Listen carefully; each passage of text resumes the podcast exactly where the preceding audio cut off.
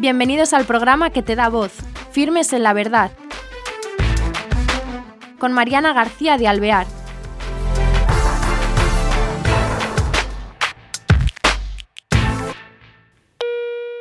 Hola queridos oyentes, bienvenidos a este nuevo programa de Firmes en la Verdad. Hoy tenemos con nosotros a don Víctor Javier Castaño. Él es sacerdote diocesano de Toledo y em, lo traemos porque el 30 de mayo de 1919 en el Cerro de los Ángeles eh, era el centro geográfico de España, se puede decir, y allí se congregaron eh, religiosos, autoridades, militares y multitud de fieles y lo que querían hacer es congregarse porque se iba a consagrar España al Sagrado Corazón de Jesús y por ello se había realizado un monumento y ha sido nombrado comisario por el obispo de Getafe para llevar todos los actos y organización del centenario de este hecho que acabamos de narrar. Eh, don Víctor Javier, ¿cómo estamos? ¿Qué tal? Buenas tardes, encantado de estar con vosotros para hablar del corazón de Jesús. Eso, qué alegría, ¿eh? Qué bonito poder hablar de este tema aquí hoy.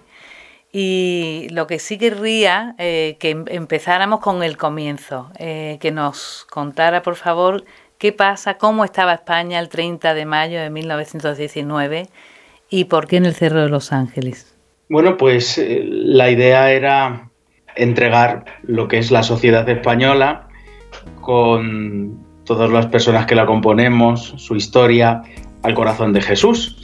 Es algo que surge en un primer lugar con las apariciones del corazón de Jesús a Santa Margarita María. Ella eh, recibe esos mensajes del corazón de Jesús donde se le pide la consagración personal de cada uno de nosotros, la consagración de las familias, donde habla de esas bendiciones especiales a las familias donde sea honrada y venerada esta imagen y también eh, pide, comienza la petición de la consagración de los países. ¿no? El Señor que tiene deseo de bendecirnos no solamente individualmente, sino como comunidad, de bendecir eh, las comunidades, los países, las sociedades que de hecho existen. Y por eso eh, se fue extendiendo a lo largo de diversos países esta no solo devoción, a mí me gusta llamarlo espiritualidad, manera de vivir en el Señor, eh, y mm, por la influencia del Beato Bernardo Francisco de Hoyos, se conoce aquí en España la espiritualidad del corazón de Jesús, eh, la práctica de la consagración personal y colectiva y llega un momento en el que el, rey Alfonso XIII decide consagrar España al corazón de Jesús. Él fue, él tuvo la gracia del corazón de Jesús porque así su madre se lo inculcó de recibir incluso una curación de una enfermedad y él llegó a decir consagrar España al corazón de Jesús aunque me cueste el trono. Y algo así, algo así ocurrió ¿eh? y realmente construyó eh, el monumento primero, que no es el, actual. ¿eh? El actual es una reconstrucción posterior a la persecución religiosa del tiempo de la guerra civil y en aquel lugar, que en aquella época era simplemente el cerro donde estaba la Virgen, la ermita de la Virgen de Nuestra Señora de los Ángeles, patrona de, de Getafe, se construyó aquel monumento donde se consagró el corazón de Jesús. Y, o sea, que, que toda se consagró, pero como ha dicho, después fue destruido. Y hoy día, por ejemplo, que España, el país está descristianizado, habrá mucha gente que nos oye que no saben de esa espiritualidad que nos ha hablado el corazón de Jesús. Ah, nos lo, ha, nos lo ha nombrado, pero me gustaría adentrarnos un poco más en qué, cuando hablamos de la espiritualidad del Sagrado Corazón de Jesús, ¿a qué nos referimos? Bueno, pues lo primero, no podemos separar corazón de Jesús de Cristo. En el fondo lo que hacemos es acercarnos a la persona de Cristo, pero acercarnos eh, de una manera que él mismo nos ha enseñado para entenderlo de verdad. Cuando conocemos a una persona, a veces podemos tener de mirarlo desde una perspectiva o esperar de esa persona algo que esa persona no es. Lo mismo puede ocurrir en Jesús. Hay quien hace lecturas de la vida de Jesús eh, donde se habla, por ejemplo, de una persona que inculca valores y se elimina de la figura de Cristo todo lo que es trascendente, todo lo que suena divino, sobrenatural, ¿no? etcétera. Bien, pues mirar eh, acercarnos a Cristo desde el corazón de Cristo, eh, lo que hacemos es recordar varias cosas, ¿no? La primera, que, aquello que nos dice San Juan en su carta, que Dios es amor, y acercarnos a Cristo desde ese amor infinito de Dios que late en un corazón humano. Yo creo que hay como algunas claves que pueden resumir muy bien lo que decimos cuando decimos corazón de Jesús. A veces hay personas que me dicen, ¿qué decimos cuando decimos corazón de Jesús? Y a mí me gusta corregirles la pregunta, porque hay que decir quién es el corazón de Jesús, no qué es el corazón de Jesús. Y eh, podemos hablar primero de ese Dios hecho hombre, que es Cristo, que nos ama personalmente a cada uno. Eh, no solamente nos amó en su vida mortal, que también nos conoció, puesto que es Dios, sino que hoy, resucitado, vivo, sigue amándonos a cada uno de nosotros. Y segundo, con un amor que es sensible a nuestra respuesta. Esto no necesariamente tendría que darse en Dios, pero se nos ha revelado que Dios, aunque sea impasible porque es Dios, ¿eh?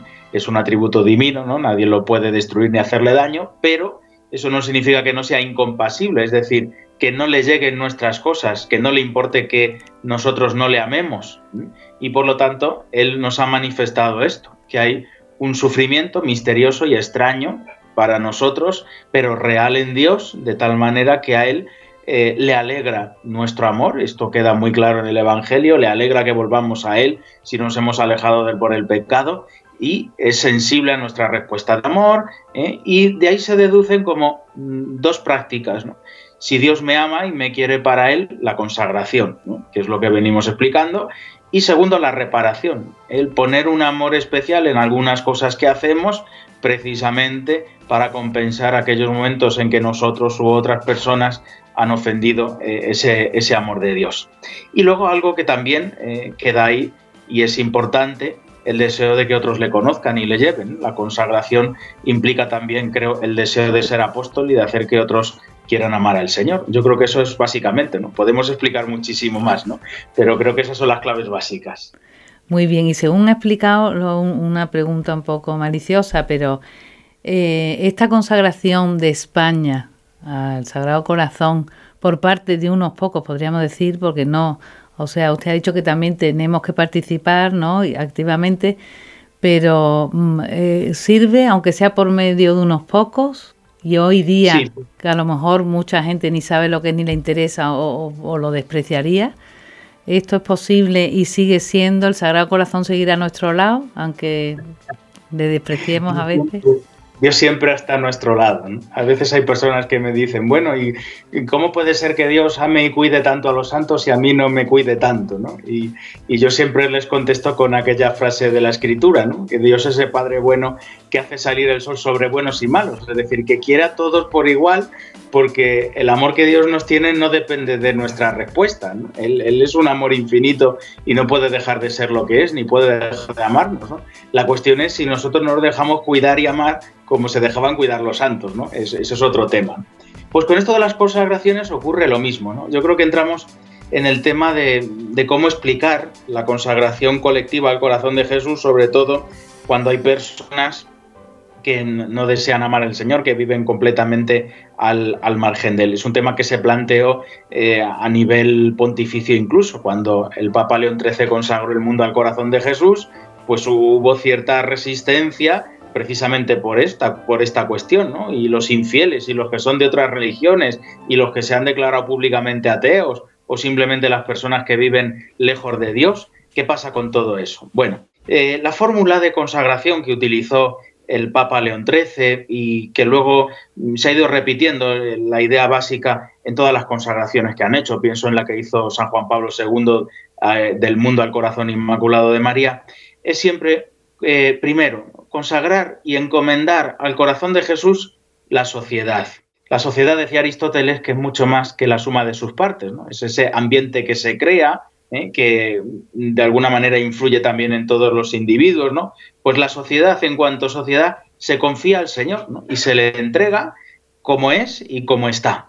¿Quién se la entrega? Evidentemente los que creen y los que eh, aman, que se consagran ese colectivo personalmente cada uno y como colectivo eclesial y lo hacen además presentando al resto de la humanidad al corazón de Jesús. Fíjese que eh, esto ha sido algo que bueno, pues las apariciones aprobadas de la Virgen de Fátima, etcétera, eh, siempre parece repetirse como un, deseo del Señor, que trabajemos activamente los que ya creemos por encomendarle en nuestra oración y en estos actos de consagración no solamente a individuos particulares, sino la sociedad como sociedad, ¿eh? puesto que cuando se le confía al Señor, pues él la protege, la cuida ¿eh? y, la, y, la, trae más hacia sí. Ah, Yo creo que por ahí va la respuesta. Sí, muy ¿eh? bien, muy bien.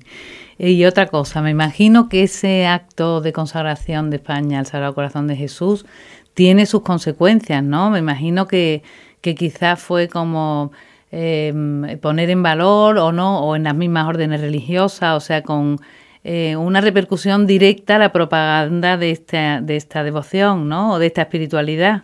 ¿Cómo pues pasa? Mm. Ahí tenemos una tarea por hacer durante todo este año jubilar. ¿no? Don Ginés, el señor obispo de Getafe, eh, ha querido convocar e invitar desde la diócesis de Getafe a todos los fieles de España que quieran sumarse a esto. Y lo hacemos mm, de varias maneras. ¿no? Lo, primero es eh, invitar a asistir al Cerro de los Ángeles para participar en el, en el, año jubilar, que comenzará el 2 de diciembre de este año, es decir, con el primer domingo de Adviento, y terminará el 24 de noviembre de 2019, es decir, el último domingo de, ese mismo año litúrgico, eh, que es la fiesta de Cristo Rey. ¿no? Por lo tanto, apertura de, año jubilar y eh, la clausura. Durante ese año es posible ganar el jubileo visitando el Cerro de los Ángeles en las condiciones en las que la Iglesia suele concedernos este regalo de la, de la indulgencia plenaria. Y lo que estamos preparando para, para ese momento es un pequeño itinerario jubilar donde a través de los distintos lugares que ya existen en el cerro, la basílica, la ermita de Nuestra Señora de los Ángeles, el convento fundado por Santa Maravillar de Jesús, podamos dar como un recorrido ¿eh? que pudiese, ojalá, ¿no? renovar nuestra vida a través de los elementos más importantes, tanto físicos del lugar como de la espiritualidad del corazón de Jesús explicada a través de esos lugares físicos. ¿no? Le llamamos un itinerario peregrino o catequético que queremos un poco realizar. Eso es lo que de forma permanente eh, va a haber durante todo el año jubilar en el cerro. Luego hemos preparado también algunos simposios de teología, estos son más de tipo académico, pero también porque entendemos que la reflexión sobre Dios no puede estar al margen del amor del corazón de Dios, que es el centro de todo y el que lo ilumina todo. Y eh, luego también prepararemos para el comienzo del curso 2019-2020, antes de que termine el, año litúrgico y por lo tanto el año jubilar, un congreso esté ya abierto a todo el pueblo de Dios eh, para hablar del, corazón de Jesús como fuente de evangelización. Es un poco la, idea que, tenemos, todavía estamos preparando ese congreso y esperemos que pueda salir todo publicitado con el comienzo ya del, año jubilar. Y por supuesto el acto central, que será el 30 de junio, es decir, el domingo justamente posterior, inmediatamente posterior a la solemnidad del corazón de Jesús del año 2019, eh, donde se convoca eh, a todo el pueblo de Dios a esto, ¿no? A orar por España, a consagrarnos personalmente y a confiar al amor misericordioso del corazón de Jesús eh, España. Qué maravilla, qué de cosas y qué de trabajo le queda, ¿no? Tenemos un año para ello y esperemos que toda la bendición y los cuidados providentes de Dios.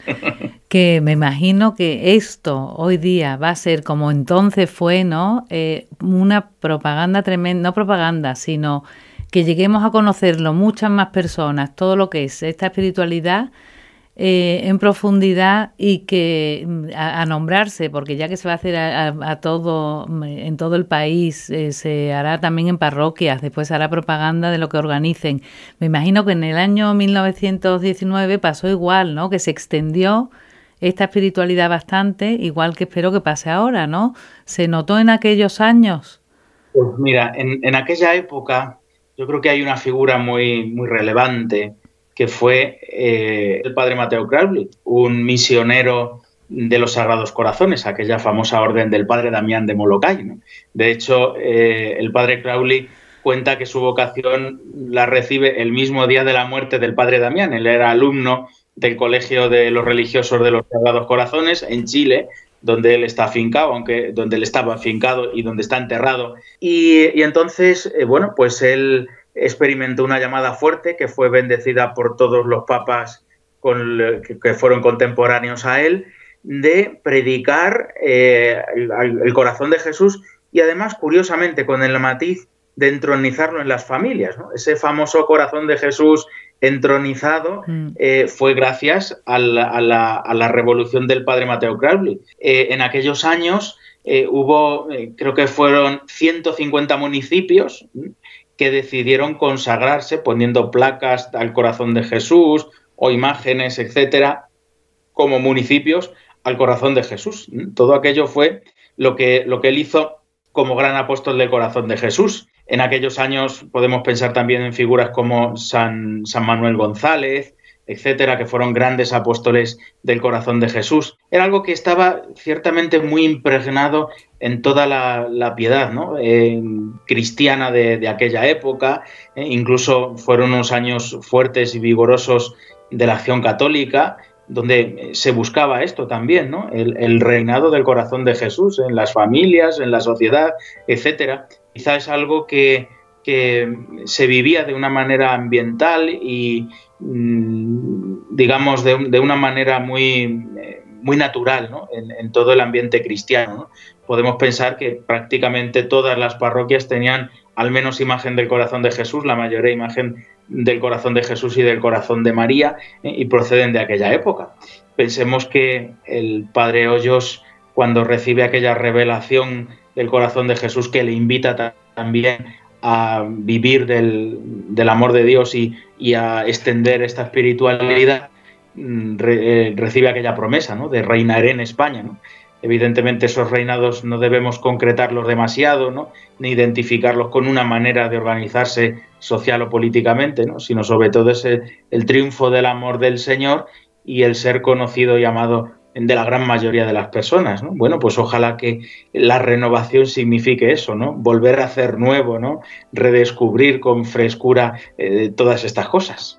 Muy bien, quería que nos hablara también eh, más sobre el Beato Bernardo de Hoyos. Ah, datos biográficos y, y algo más.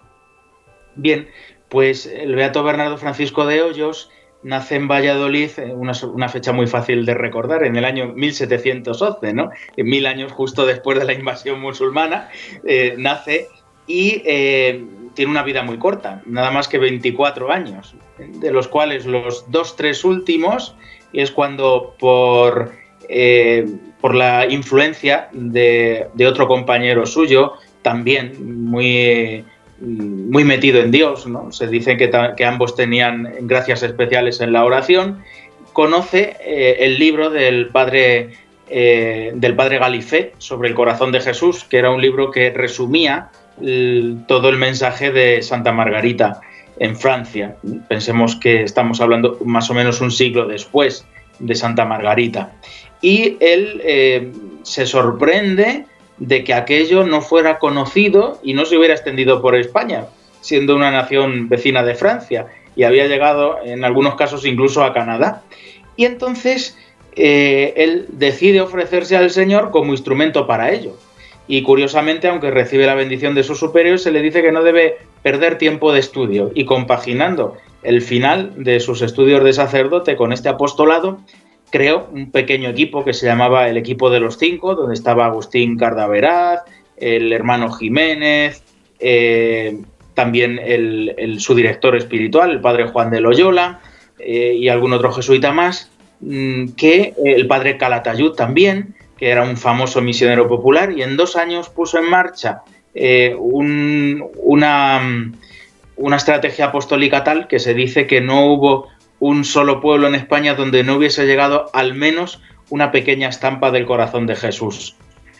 Eh, pidió al padre Juan de Loyola también la redacción del libro llamado Tesoro Escondido, que incluso mm, consiguió que alguno de esos libros llegase a la corte del rey y puso en marcha eh, ese movimiento eh, que yo diría que termina o culmina con esta consagración de España al corazón de Jesús. Bueno, de una preciosidad de vida y, nos quedan ya cinco minutos y me gustaría que, mm, le destacara lo más importante para nuestros oyentes sobre este año que vamos, en el que vamos a conmemorar esta consagración de España al Sagrado Corazón.